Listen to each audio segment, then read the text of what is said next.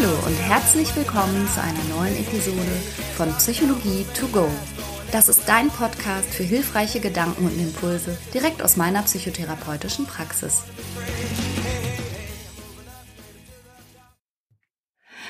Ha, auf den heutigen Podcast habe ich mich total gefreut und gleichzeitig fürchte ich mich auch ein bisschen. Das muss ich ganz ehrlich sagen.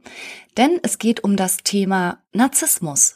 Und tatsächlich habe ich im Augenblick das Gefühl, sehr, sehr viele Menschen verbreiten sehr, sehr komische Dinge über diesen Persönlichkeitsstil und diese Persönlichkeitsstörung. Und ich lese was darüber, dass das toxische Menschen seien und die gehören entlarvt und die gehören, denen gehört die Maske vom Gesicht gerissen und ich denke mir, oh wow, das sind also die lebenden Teufel unter uns oder wie haben wir es jetzt hier?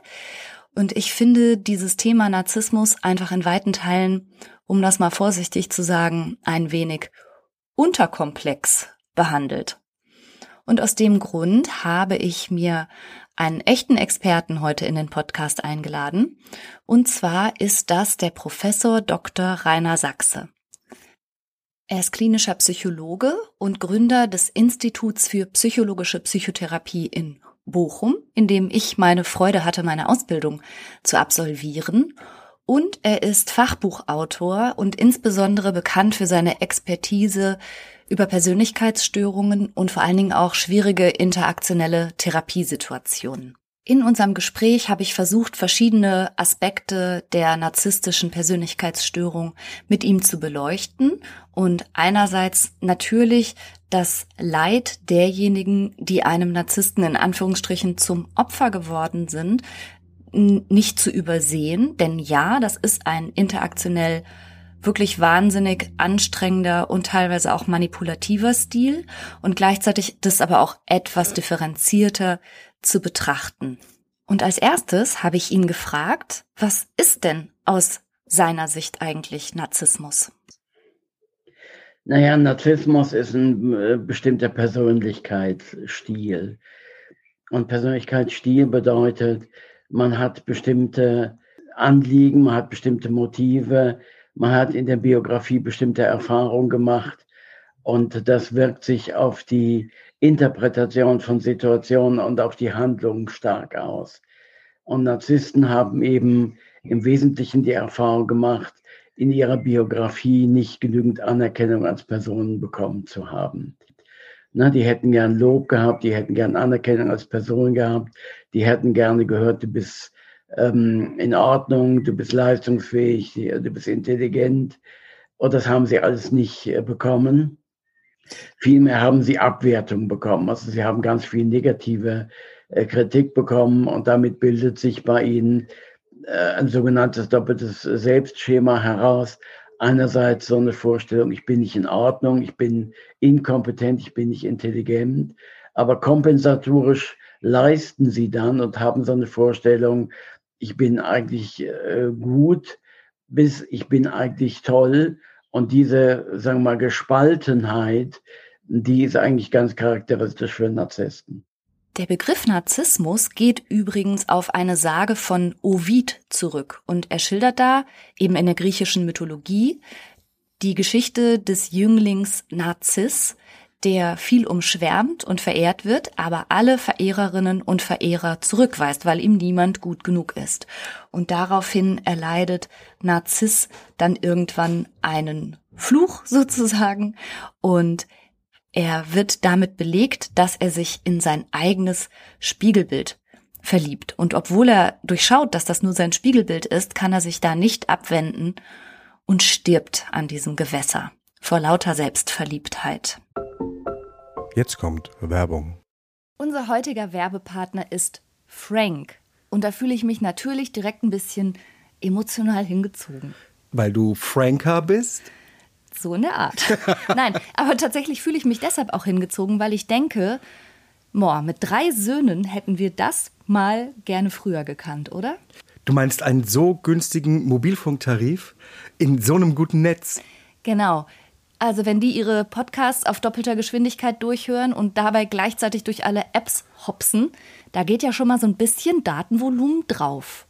Auf jeden Fall. Wenn dann noch ein bisschen Streaming dazu kommt, Dann ist ruckzuck der Monat zu Ende. Ja, aber auch unsere Podcast-Hörer, von denen wir wissen, dass sie unseren Podcast sehr gerne im Auto und bei längeren Fahrten hören, verbrauchen natürlich auch etwas an Datenvolumen. Und das alles ist mit Frank kein Problem mehr. Denn es gibt jetzt einen äußerst günstigen Tarif im besten D-Netz.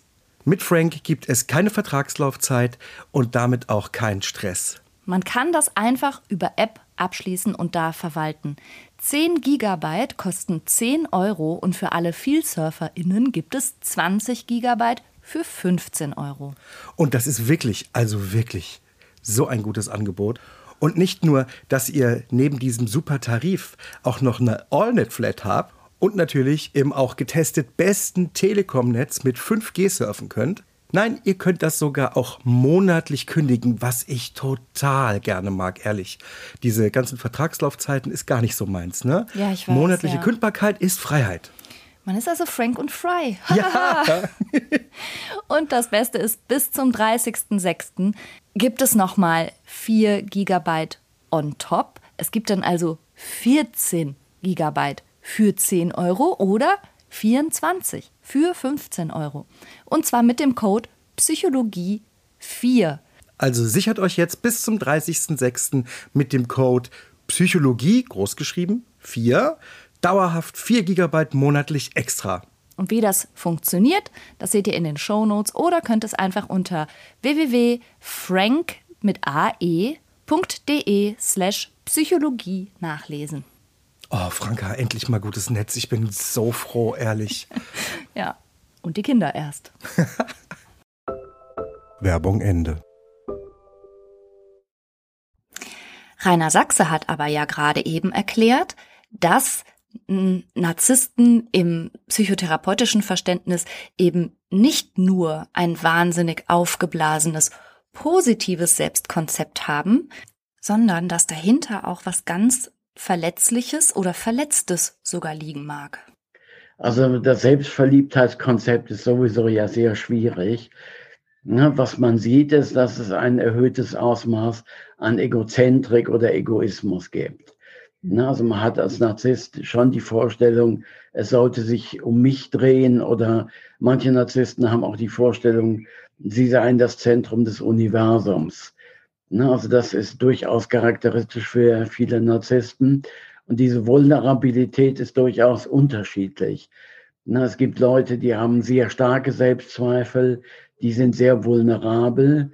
Es gibt aber Narzissten, die haben nicht so starke äh, Selbstzweifel, die sind natürlich dann resistenter. Okay, wir reden also offenbar schon mal nicht von einem ganz homogenen Konzept. Und Selbstliebe und Selbstverliebtheit ist vielleicht nicht ganz zentral, sondern eher so eine gewisse Art und Weise, innerlich um sich selbst zu kreisen. Mit verschieden ausgeprägter Verletzlichkeit. Ja, es gibt ja immer Varianzen in der Psychologie. Und äh, wir sagen, es gibt eine große Varianz zwischen Stil und Störung. Also man kann narzisstische Charakteristika in ganz leichter Form haben, dann hat man einen leichten Stil. Die können aber viel ausgeprägter sein. Und dann wird es eine Störung oder sehr schwere Störung. Und irgendwie in diesem Spektrum muss man dann die Person anordnen. Wie bei allen Persönlichkeitsstörungen sprechen wir auch beim Narzissmus eigentlich nicht von einer strengen Kategorie Ja oder Nein, sondern wir reden von einem breiten Spektrum zwischen einem leicht ausgeprägten Stil und einer hart ausgeprägten Störung. Also nur um das mal an einem Beispiel zu verdeutlichen. Man kann ordentlich sein als Stil, aber auch total zwanghaft, anarchistisch und anhedonistisch als Störung. Und man kann sehr liebenswürdig und unterhaltsam sein als Stil und man kann richtig übertrieben, dramatisch, theatralisch und histrion sein als Störung.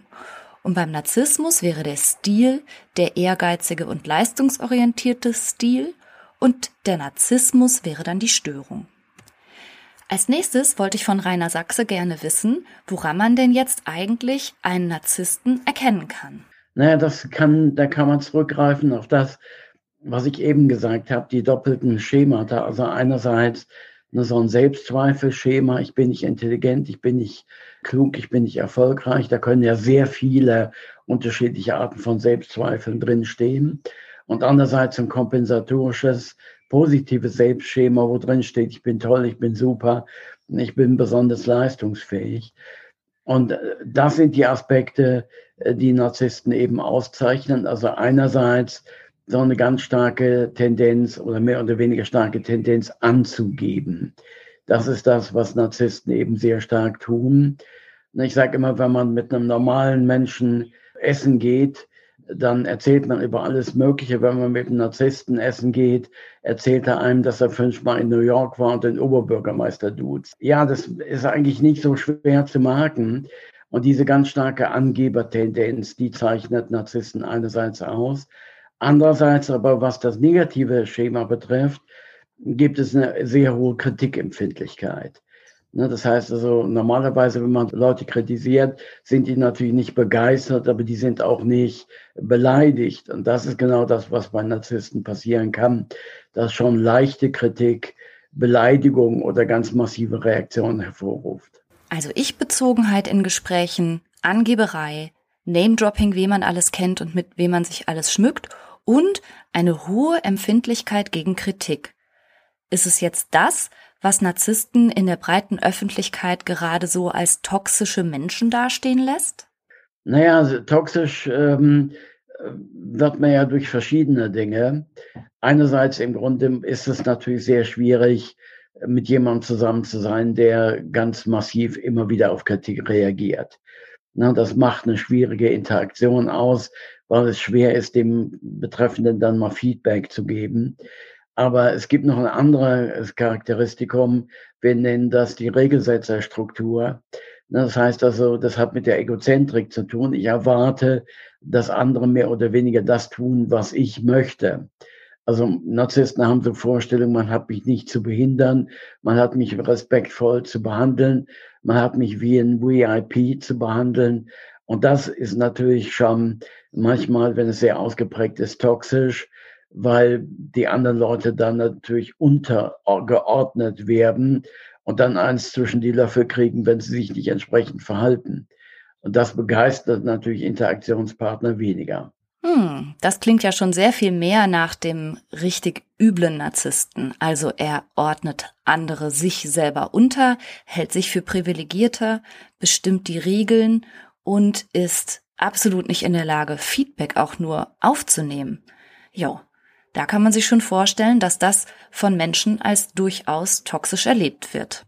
Und jetzt habe ich mir gedacht, das ist ja in Liebesbeziehungen schon hart genug und ich weiß, dass auch viele meiner Patientinnen und Patienten sich ganz schwer damit tun, sich aus solchen schwierigen Beziehungen überhaupt zu lösen.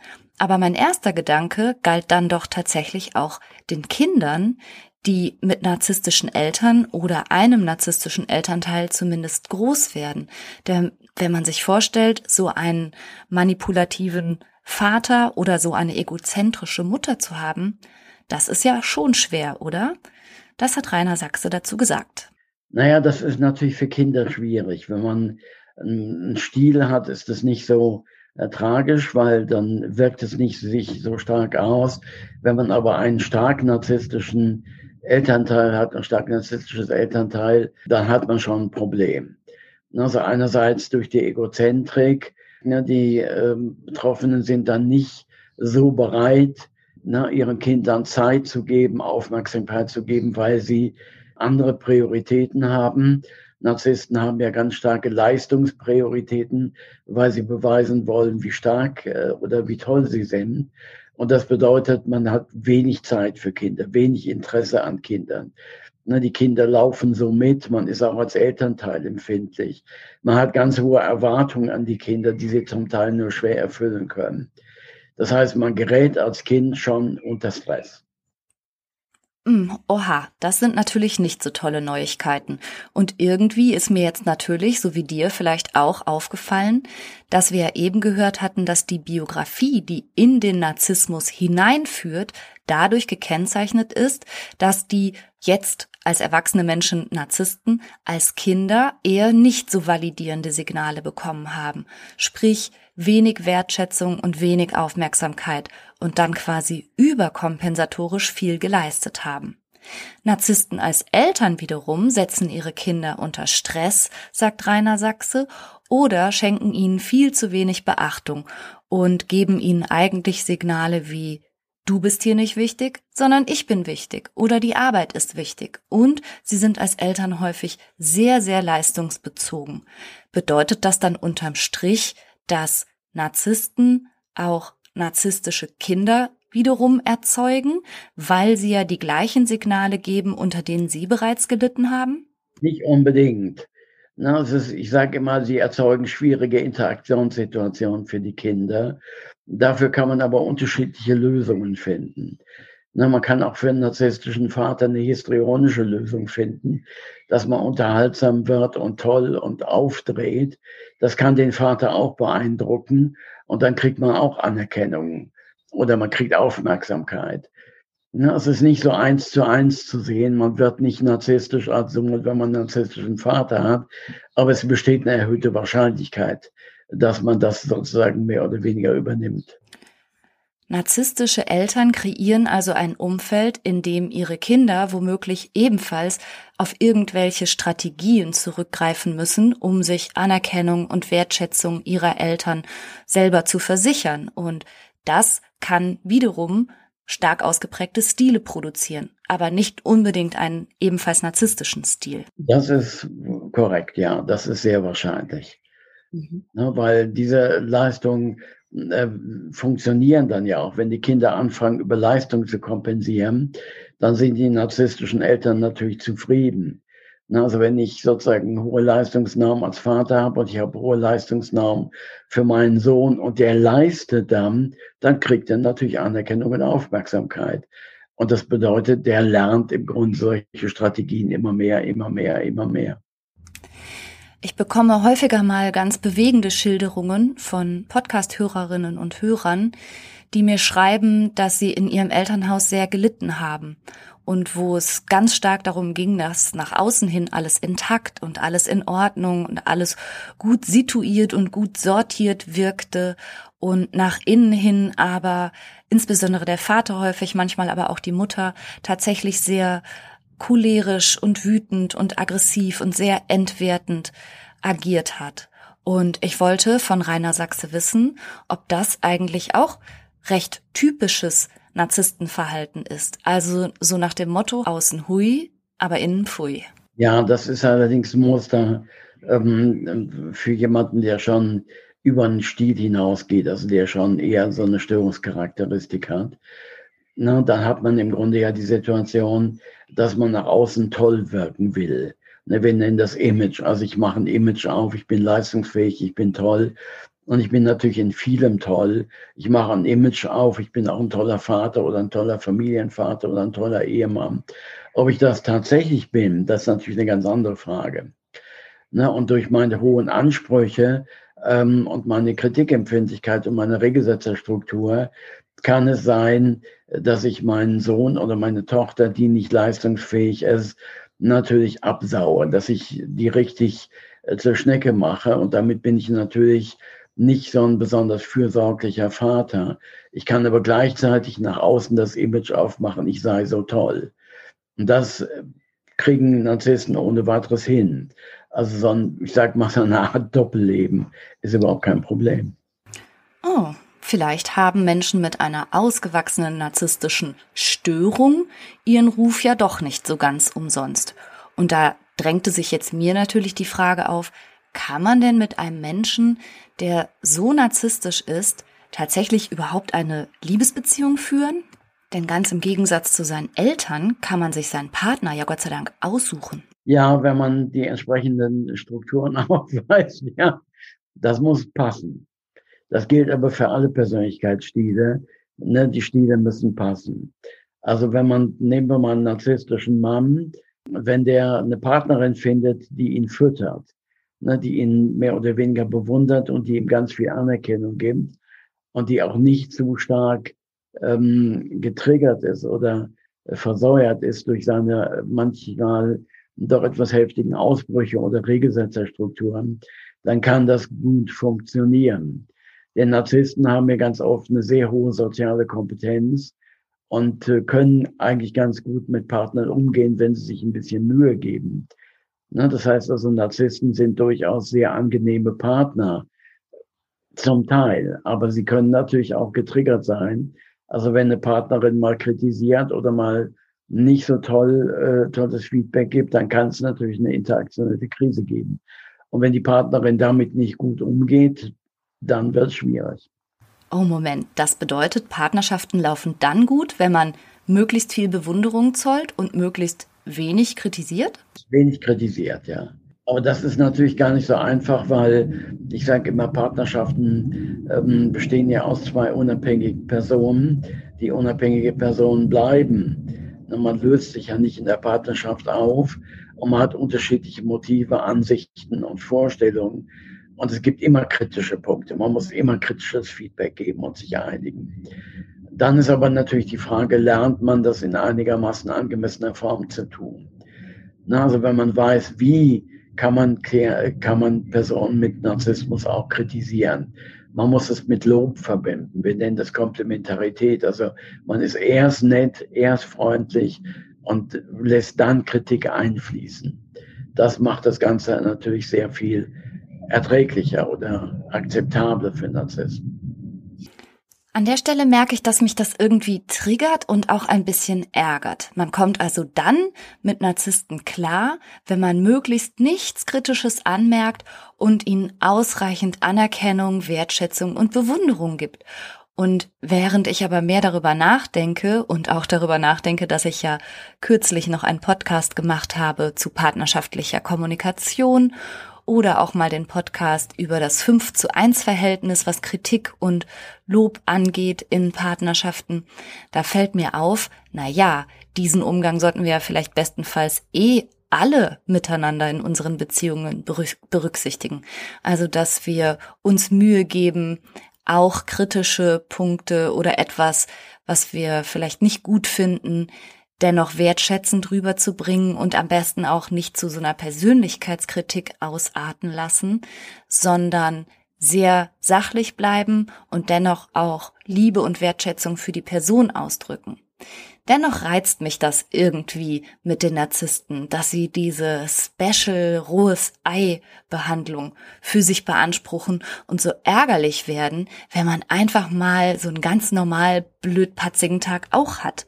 Es kommt mir vor, als würde die Mühe und die Arbeit jeweils beim Gegenüber liegen. Aber hey, wir reden doch hier von Partnerschaft und nicht davon, dass der eine Partner den anderen therapiert, oder? Hier sagt Rainer Sachse ganz klar, wer sich auf die Beziehung mit einem Narzissten einlässt, braucht ganz viel Verständnis. Also man muss eben auch Verständnis dafür aufbringen und dann ist es hilfreich, wenn man ein bisschen auch in der Partnerschaft über Biografien redet ne, damit meine Partnerin auch weiß, aus was für einem Haushalt ich komme und wo ich empfindlich bin. Das erzeugt natürlich dann eine höhere Empathie und die Partnerin weiß dann, ne, wenn ich mal als Narzisst ausraste, hat das nur begrenzt mit ihr zu tun, sondern ich schleppe eben eine ganze Menge äh, Selbstzweifel und eine ganze Menge Hypotheken aus der Biografie mit, die dann aktiviert werden. Ne, das ist im Grunde ja, wenn ich sauer bin, bin ich ja zum großen Teil nicht auf meine Partnerin sauer, sondern ich bin sauer, weil meine Schemata aktiviert werden. An dieser Stelle ist es nochmal ganz wichtig darauf hinzuweisen, dass es natürlich nicht darum geht, zu tolerieren, dass jemand in irgendeiner Art und Weise übergriffig oder gewalttätig oder psychologisch grausam wird. Also bitte keinesfalls dies als Appell verstehen, in irgendeiner Art und Weise entwertendes, erniedrigendes oder sonst wie verletzendes Verhalten maximal zu tolerieren. Vielmehr spricht sich Rainer Sachse mehr dafür aus, dass wir in Beziehungen auch mit eher schwierigen, kantigen und sperrigen Partnern gegenseitig Verständnis für unsere Biografie und Herkunft aufbringen und auch verstehen, dass jede emotionale Reaktion im Hier und Heute uralte Wurzeln hat. Wir alle schleppen ja unsere Hypotheken aus der Biografie mit und wir alle haben empfindliche Stellen und da kann der Partner nochmal reinlatschen gewissermaßen. Und ich glaube, dass es in der Partnerschaft immer ganz gut ist, ne, zu wissen, dass ich durch mein Verhalten solche alten äh, Geschichten wieder aktiviere, dass und der Partner sauer ist, dass das aber mit mir als Person gar nicht so viel zu tun hat. Na, das erfordert natürlich schon ein ganz großes Ausmaß auch an Toleranz und Großzügigkeit und vielleicht sogar Gleichmütigkeit, wenn man es jeweils schafft, bestimmte Reaktionen des Partners oder der Partnerin sozusagen als Selbstausdruck des Inneren der Partnerin oder des Partners stehen zu lassen und nicht persönlich zu nehmen. Und ich finde auch immer noch, geht das nicht ein bisschen weit? Also muss ich so viel Verantwortung übernehmen dafür, wie es jetzt meinem Gegenüber geht? Und klar, sagt Rainer Sachse, das ist eine beiderseitige Aufgabe und bestenfalls haben beide Partner in dieser romantischen Liebesbeziehung ein gutes Auge auf ihre eigenen Stile und ihre eigenen Empfindlichkeiten. Ja, das ist natürlich äh, schwierig und ich glaube, es hängt dann auch, äh, wenn man sich so ein Paar vorstellt, immer ganz gut davon ab, wie weit man seine eigenen Stile reflektiert hat und unter Kontrolle. Ne, ich sage immer, wenn man das gut reflektiert und unter Kontrolle hat, dann kann man selber ganz gut damit leben. Dann wird Narzissmus auch zur Ressource. Und in der Partnerschaft, wenn beide das können, dann haben die eine gute Chance, auch über 20 Jahre lang eine gute Partnerschaft äh, zu entwickeln. Wenn man das aber nicht kann, ne, wenn man seine eigenen Empfindlichkeiten selber nicht versteht und selber nicht unter Kontrolle hat, dann kann es natürlich heftig knallen. An der Stelle bin ich an einem Begriff hängen geblieben. Du vielleicht auch. Ressource? Naja, eine Ressource ähm, hängt ja immer vom Kontext ab. Ne, also ich kann bestimmte Dinge, aber ob die positiv sind, hängt davon ab, ob die in meinem Kontext äh, was bringen. Ne, also wenn ich eine Fähigkeit habe ähm, in Mathematik, aber ich habe mit Mathematik nichts zu tun, dann nutzt mir diese Ressource in meinem Umfeld gar nichts. Und in unserer Gesellschaft ist natürlich Narzissmus eine Ressource, weil wenn man einigermaßen intelligent ist, ist man hoch motiviert. Ne? Das heißt also, man ist eigentlich relativ entscheidungsfreudig, man ist risikofreudig, ne? man kann relativ schnell Analysen machen, man ist sehr fokussiert und damit ist man natürlich sozusagen prädestiniert in unserer Gesellschaft erfolgreich zu werden. Und das ist schon eine Ressource für das eigene Leben. Das heißt also, in unserer Gesellschaft kann man die aus der Not geborene Strategie des Ehrgeizes und der hohen Leistungsbereitschaft und vielleicht auch der Disziplin und manchmal der Härte gegen sich selbst und gegen andere durchaus auch als quasi Erfolgsfaktor sehen. Das bringt mich zu der nächsten Frage. Bedeutet das denn im Umkehrschluss, dass tendenziell alle Menschen, die sehr erfolgreich sind, auch einen narzisstischen Stil haben? Ich bin nicht so sicher, ob ähm, man das so sagen kann.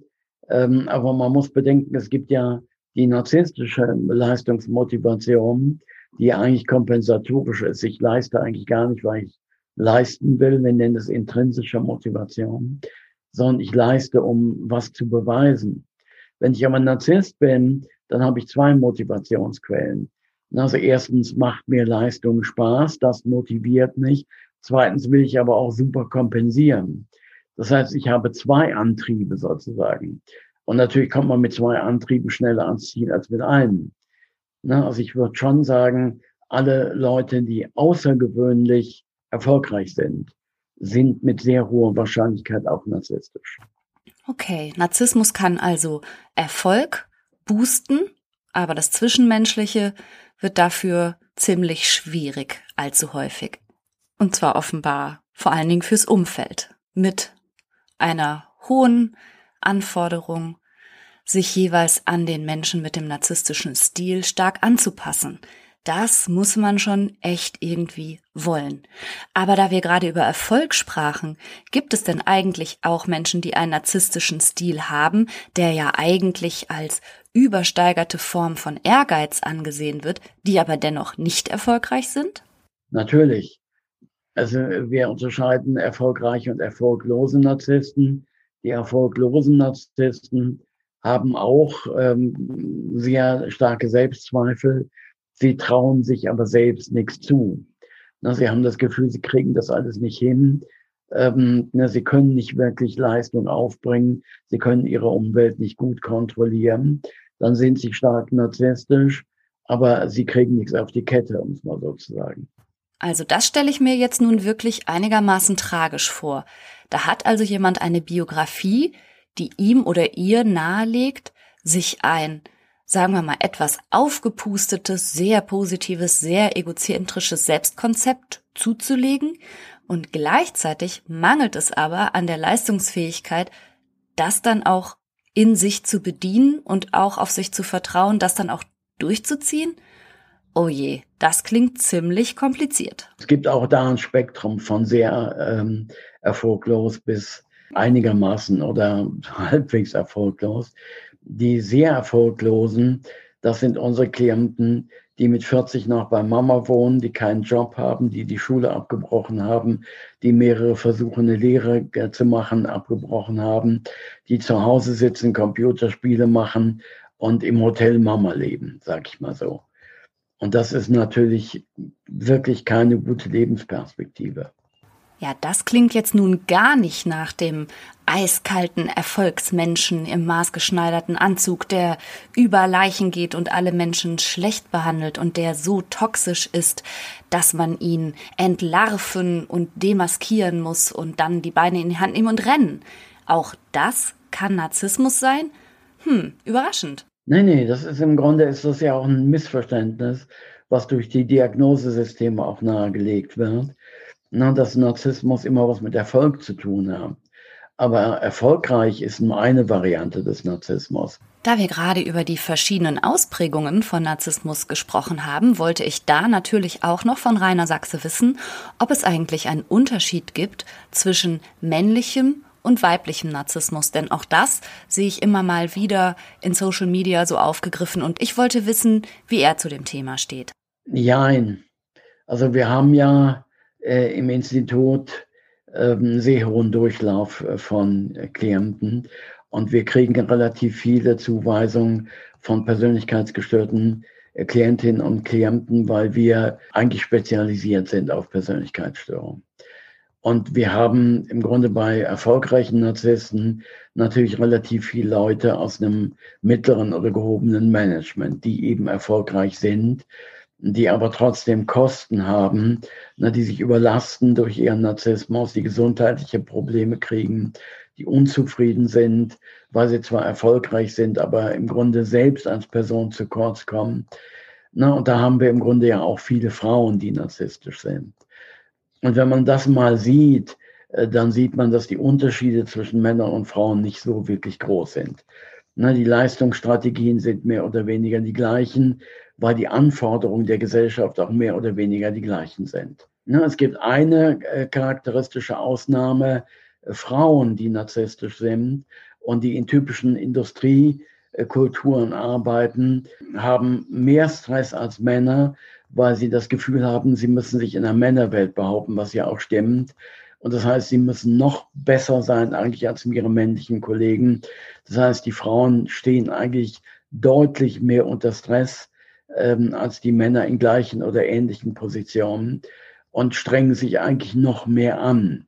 Aber das, was man tut, ist eigentlich relativ vergleichbar. Also ich glaube nicht, ich glaube aus meiner Erfahrung nicht, dass es sowas wie einen charakteristischen weiblichen Narzissmus gibt. Jetzt hat Rainer Sachse gerade sein Institut erwähnt und den hohen Durchlauf an Patienten und auch an narzisstischen Patienten, der dort zu verzeichnen ist. Und ich habe an dieser Stelle ihn etwas scherzhaft gefragt, wie denn Narzissten überhaupt in die Praxis kommen. Denn dass da jemand klingelt und sagt, guten Tag, Ding Dong, ich bin Narzisst und brauche Hilfe, ist eher nicht zu erwarten, zumal ja der Leidensdruck zumindest unter dieser narzisstischen Akzentuierung, also der Egozentrik, der Angeberei, der Regelsetzerei und dieser hohen Empfindlichkeit, was Feedback und Kritik angeht, darunter leiden ja vor allen Dingen alle anderen und nicht der oder die Narzisstin selber. Wir nennen das eine ich-synchrone Störung. Das heißt, die Störung an sich ist ja für mich in Ordnung und ich komme wegen der Störung selbst eigentlich gar nicht in Therapie, sondern wir sagen, ich komme wegen der Kosten. Und es gibt verschiedene Kostenfaktoren bei Narzissten. Ein Kostenfaktor, der hat mit der starken Regelsetzerstruktur zu tun. Ne, ich habe pausenlos Konflikte mit Interaktionspartnern. Ne, wir nennen das Interaktionskosten. Also ich habe Beziehungskosten. Und die gehen mir irgendwann auf den Wecker und ich komme in die Therapie und sage, ich muss daran was tun. Und eigentlich sagen dann viele Klienten auch, eigentlich will ich nicht Therapie, sondern Coaching. Tatsächlich brauchen die aber kein Coaching, die brauchen Therapie. Ne, weil die Schwierigkeiten doch viel grundlegender sind, als dass man sie in einem kurzen Coaching beseitigen könnte. Na, also das ist ein Kostenfaktor, der Narzissten dazu führt, in Therapie zu gehen. Der zweite Kostenfaktor sind Gesundheitskosten, na, weil du musst dir überlegen, wenn ich ganz stark leistungsorientiert bin, dann ignoriere ich meine Belastungsgrenzen. Und das ist natürlich ein Problem vieler erfolgreicher Narzissten, na, dass die Erschöpfung nicht wahrnehmen, dass die trotz Krankheiten in den Job gehen. Na, und das heißt, die haben im Grunde sozusagen mehr oder weniger starke Gesundheitsprobleme und da raten ihnen die Ärzte eben vernünftigerweise auf zu Therapien. Das ist der zweite Grund. Und der dritte Grund ist Unzufriedenheit. Du musst dir ja vorstellen, wenn ich nur noch leiste und leiste und leiste, na, dann kommen meine Hobbys zu kurz, meine Familie kommt zu kurz. Das heißt, ich komme eigentlich als Person auch zu kurz. Also ich, nur, ich, nur mein Sohn oder meine Frau kommt zu kurz, ich komme als Person auch zu kurz. Und das hat Unzufriedenheit zur Folge, die andauert. Und da kommen viele Klienten sagen, ich bin eigentlich erfolgreich, ich habe eine tolle Frau, ich habe erfolgreiche Kinder. Ne, ich kann mich eigentlich über meine Lebensqualität nicht beklagen. Ich werde aber nicht zufrieden und ich verstehe nicht warum. Das ist der dritte Hauptgrund, warum Narzissten kommen. Narzissten ecken also sehr häufig an, haben stressassoziierte gesundheitliche und psychische Probleme und nicht nur kommen ihre Familien und ihre Partnerschaften zu kurz, sondern dadurch auch eigentlich sie selbst in ihrem Leben. Soweit, so nachvollziehbar. Und wenn jetzt jemand mit diesen Problemen ins Coaching kommt, demjenigen dann beizubiegen, dass die Probleme eigentlich nicht da draußen sind, sondern mit der Persönlichkeit zu tun haben und dass nicht alle anderen doof sind, sondern möglicherweise die Ursache im eigenen Selbst zu suchen ist, das ist, denke ich, ziemlich schwierig mit Narzissten. Denn derlei Feedback anzunehmen, gehört ja nun mal zu den Hauptproblemen. Ich muss sie konfrontieren, ich muss ihnen aufzeigen, dass sie nicht nur Kosten haben, sondern dass sie durch ihre Persönlichkeitsakzentuierung Kosten erzeugen. Und natürlich möchte ich das nicht hören. Ne? Deswegen sind es Konfrontationen, die die Klienten natürlich überhaupt nicht begeistern. Aber sie müssen das begreifen. Na, sie müssen nämlich begreifen, dass sie an sich was tun müssen und nicht erwarten, dass die anderen sich ändern, weil die anderen sind nicht das Problem.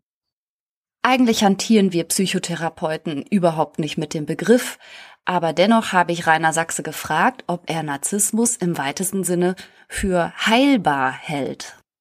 Heilbar eigentlich nicht. Also ich glaube, dass der Begriff Heilung ja medizinischer Begriff ist, in der Psychotherapie eigentlich wenig zu suchen hat. Man kriegt aber eine Persönlichkeitsstörung nicht weg. Man kriegt sie reduziert. Also ich sage immer, man kann aus einem, einer Störung einen Stil machen mehr aber nicht. Na, du musst dir ja vorstellen, wenn man im Grunde mit 30 in Therapie kommt, dann hat man 30 Jahre lang Übung in diesem Stil oder 25, wenn man mit 5 anfängt. Und das kriege ich natürlich sozusagen nie wieder komplett raus aus den Leuten. Na, man muss lernen, mit seinem Stil angemessen zu leben und aus seinem Stil eine Ressource zu machen. Dann kann man gut mit, seiner, äh, mit seinem Stil leben. Weg im eigentlichen Sinne kriegt man es nicht, nein. Eine andere Frage hat sich mir noch quasi aufgedrängt. Und ich glaube, dass insbesondere der Begriff Narzissmus in der Öffentlichkeit mit so viel Hass und Abscheu verwendet wird, und den Betroffenen auch so wenig Verständnis entgegengebracht wird, weil davon ausgegangen wird, das sind so von jeher verwöhnte kleine eitle Fatzke. Die hatten eine total privilegierte Biografie, die sind groß geworden wie die kleinen Prinzchen und Prinzessinnen und ich habe Rainer Sachse gefragt, ob es auch diesen Weg hineingibt in den Narzissmus, dass du also quasi keine invalidierenden und entwertenden Aussagen über dich zu hören bekommst, die dich in die Kompensation zwingen, sondern dass du ganz im Gegenteil in dem Bewusstsein groß wirst, dass dir ständig der VIP-Status, die Extrabehandlung, der Superservice und all das einfach Kraft deiner Geburt zusteht. Und das ist, glaube ich, das, was viele Leute in Wirklichkeit mit Narzissmus verbinden, dass das realitätsfremde und überprivilegierte und überverhätschelte Kindchen waren.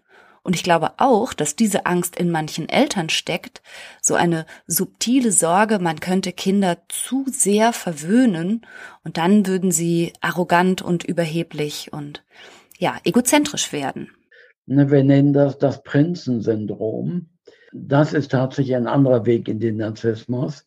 Ne, die Eltern ähm, geben zu viel positive Informationen und es bildet sich dann ein völlig illusionäres Selbstschema ich kann alles, ich bin super, ne, ich bin der Prinz, ich ähm, habe auch die Macht, ich kann andere rumkommandieren. Also solche Annahmen hat man dann. Und dann kriegt man im Grunde das negative Feedback nicht von den Eltern, sondern von den Peers.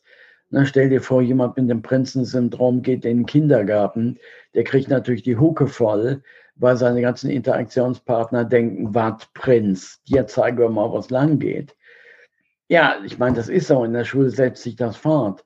Ne, das heißt, negatives Feedback passiert dann auch nur aus einer anderen Quelle. Ne, es gibt so Diskussionen darüber, ähm, welche Wege zum Narzissmus häufiger sind. Ne, also der Amerikaner Mellon meint, dieser Prinzenweg sei der häufigste. Nach unseren Erfahrungen hier in Deutschland ist das aber bei den Klienten, die wir haben, äußerst selten. Also ich schätze, höchstens fünf Prozent unserer Narzissten sind durch das Prinzensyndrom Narzissten geworden. Ist natürlich eine vorsichtige Schätzung. Man kann das nie mit absoluter Sicherheit sagen. Aber ich glaube nicht, dass das, ich glaube absolut nicht, dass die Mehrheit der Narzissten ähm, so entsteht. Das heißt also, dass laut Rainer Sachse die Mehrheit der Narzissten deshalb in diesen narzisstischen Stil hineingewachsen ist, weil sie in ihrer Biografie was auszuhalten hatten, was zu leiden hatten, wirklich etwas durchleben mussten, was ihnen nahegelegt hat, ihr Ego auf diese Art kompensatorisch aufzupumpen und nicht, weil es bösartige und toxische und schädliche Menschen sind. Aber wo kommt denn dann dieser Ruf her? Sind das womöglich gar keine Narzissten, die damit gemeint sind, sondern eher antisoziale Menschen? Denn diesen Stil gibt's ja auch. Ich glaube auch, ähm, dass die zwar toxisch wirken, aber durch ihre ungünstigen Interaktionen, die sie, wie du sagst, in ihrer Biografie gelernt haben, die sind nicht intentional böswillig, gar nicht. Na, die wollen ja nicht ähm, andere schädigen. Das ist gar nicht ihre Absicht. Na, und deswegen kommen ja auch die Interaktionskosten zustande, weil sie merken, sie kommen nicht gut an, aber sie wollen ja eigentlich gut ankommen. Also unter diesen Kosten leiden sie schon, weil sie merken, irgendwas läuft nicht. Sie denken nicht, dass sie die Ursache sind, aber sie denken, irgendwas läuft schief. Also gehe ich mal zu einem Coach und lass mich beraten. Das ist ja die, die Grundlogik eigentlich. Und deswegen habe ich auch immer Schwierigkeiten mit dem Begriff maligner Narzissmus. Ähm, maligner bedeutet ja eigentlich bösartig. Und ich glaube, dass Narzissten eigentlich nicht bösartig sind, sondern meine Vermutung ist, dass dieses Maligne durch eine Komorbidität zwischen Narzissmus und, wie du sagst, antisoziale Persönlichkeitsstörung zustande kommt. Das ist eine ähm, gar nicht so seltene Kombination. Und wenn ich eine antisoziale Persönlichkeitsstörung habe plus narzisstisch, dann passieren Dinge, die aus beiden Störungen resultieren. Also ich bin sowohl empfindlich, ich bin kritikempfindlich, ich habe eine hohe Regelsetzerstruktur, ich bin aber auch zu einem ganz großen Teil tatsächlich bösartig. Das heißt, aktiv bösartiges und schädigendes Verhalten anderen gegenüber ist gar nicht original dem narzisstischen Stil zuzuordnen, sondern hat möglicherweise mit einer Überlappung mit dem antisozialen oder dissozialen Stil zu tun.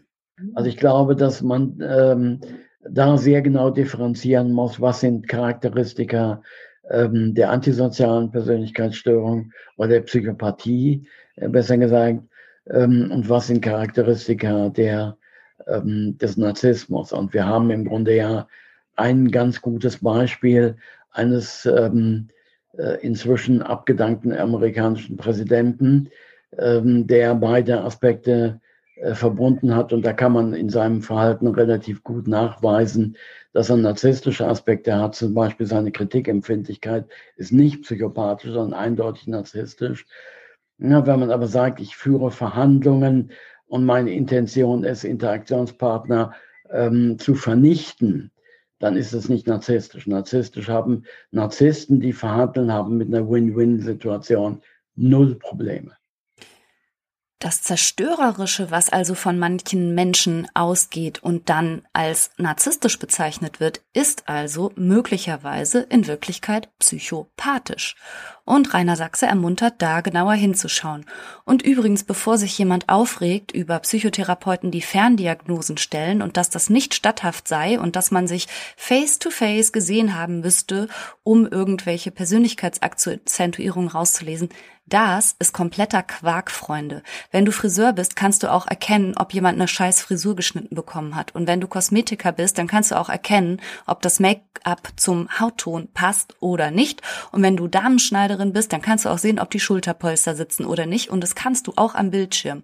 Und wir Psychotherapeuten sind komplett in der Lage, auch via Bildschirm starke Akzentuierungen sehr deutlich zu sehen und von mir aus auch mit einer Diagnose zu belegen, wenn sie einen so hart anspringen. Also bitte verkneift euch belehrende Posts an dieser Stelle. Danke. Im Einzelfall muss man das natürlich immer nachweisen, aber konzeptuell macht das eigentlich keinen Sinn, das als narzisstisch zu äh, proklamieren, sondern das ist eigentlich ein Charakteristikum der Psychopathie und kommt meines Erachtens durch eine Komorbidität zustande. Man hat eigentlich zwei Störungen.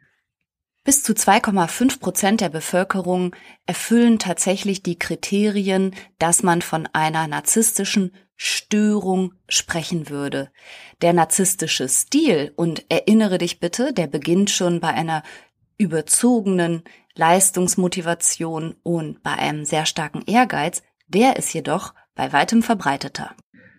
Ja, also das ist wahrscheinlich aber ähm, der verbreitetste Stil in westlichen Industriegesellschaften, allerdings eng äh, gefolgt von histrionisch. Was der histrionische Stil ist oder die histrionische Persönlichkeitsstörung, das mache ich gerne in einer der nächsten Folgen, falls du dich das jetzt gefragt haben solltest. Für heute würde ich es gerne erstmal dabei bewenden lassen und hoffe, dass ich vielleicht einen kleinen Beitrag geleistet habe, gemeinsam mit der Unterstützung von Professor Dr. Rainer Sachse, mehr Verständnis für diesen narzisstischen Stil oder die narzisstische Persönlichkeitsstörung zu wecken und vor allen Dingen eine Abgrenzung zu schaffen zur Psychopathie, denn der Verdacht liegt schon nahe, dass alles, was andere aktiv schädigend und was so boshaft ist und auch teilweise so gefährlich, dass das eigentlich zu Unrecht dem Narzissmus anhaftet, das würde ich dir gerne für heute mitgeben. Und vielleicht hast du dich selber auch ein bisschen erwischt und gedacht, oh, vielleicht habe ich auch einen kleinen narzisstischen Stil. Ja, solange es ein Stil ist, den du im Griff hast und der andere nicht schädigt und du darüber Bescheid weißt, ist das schon ganz in Ordnung. Ganz grundsätzlich gesprochen sind wir Menschen ja keine eindimensionalen Wesen, sondern wir verfügen über verschiedene Stile und bestenfalls bewegen wir uns flexibel um eine gesunde Mitte herum. Und wir können ordentlich sein. Wir können es aber auch lassen, wenn es nicht nötig ist. Wir können im Mittelpunkt stehen und unterhaltsam sein. Wir können das aber auch zurückschrauben, wenn es nicht gefragt ist. Und wir können ehrgeizig, diszipliniert und leistungsorientiert sein, wenn es uns dient. Wir können es aber auch flexibel mal zurückschrauben, wenn es gar nicht notwendig ist oder gar in Stress ausartet und uns schadet. Das ist Gesundheit. Deswegen denke ich einmal, man kann durch Psychotherapie aus einer Störung eine Ressource machen. Und das ist eben das Schöne an Psychotherapie. Und ich glaube, dieser Ressourcenblick ist wichtig, auch in der Psychotherapie, aber auch äh, sich deutlich zu machen, na, selbst wenn jemand eine Störung hat, hat er noch eine ganze Menge Ressourcen. also er hat nicht nur Kosten, sondern er hat ja noch Gewinne an ganz verschiedenen Ecken. Und mit diesem Appell für die Psychotherapie möchte ich es gerne heute dann auch bewenden lassen und damit nicht der Eindruck entsteht, ich hätte wieder mal das Ende verdaddelt und mich nicht anständig verabschiedet, ähm, habe ich auch nicht. Es war schon wieder mal so. Laber, laber, laber und dann. Dann tschüss. Tschüss. Ja, das war doch schon wieder nix. Naja, aus dem Grund spiele ich jetzt Rainer zu Ehren noch ungefähr die Star Wars Melodie. Ich habe mich nicht ans Original getraut. Hinterher kommen böse Menschen von der GEMA und ziehen mich zur Rechenschaft. Aber Rainer Sachse sagt am Abschluss seiner Seminare immer, möge die Macht mit euch sein und das sage ich heute auch. Ein Buch zum Thema Persönlichkeitsstörungen von Professor Dr. Rainer Sachse werde ich noch in die Shownotes verlinken und freue mich schon auf den nächsten Sonntag. Bis dann, möge die Macht mit dir sein. just right. All the doors are open and things are coming together just the way I was hoping. Now I'm never giving up.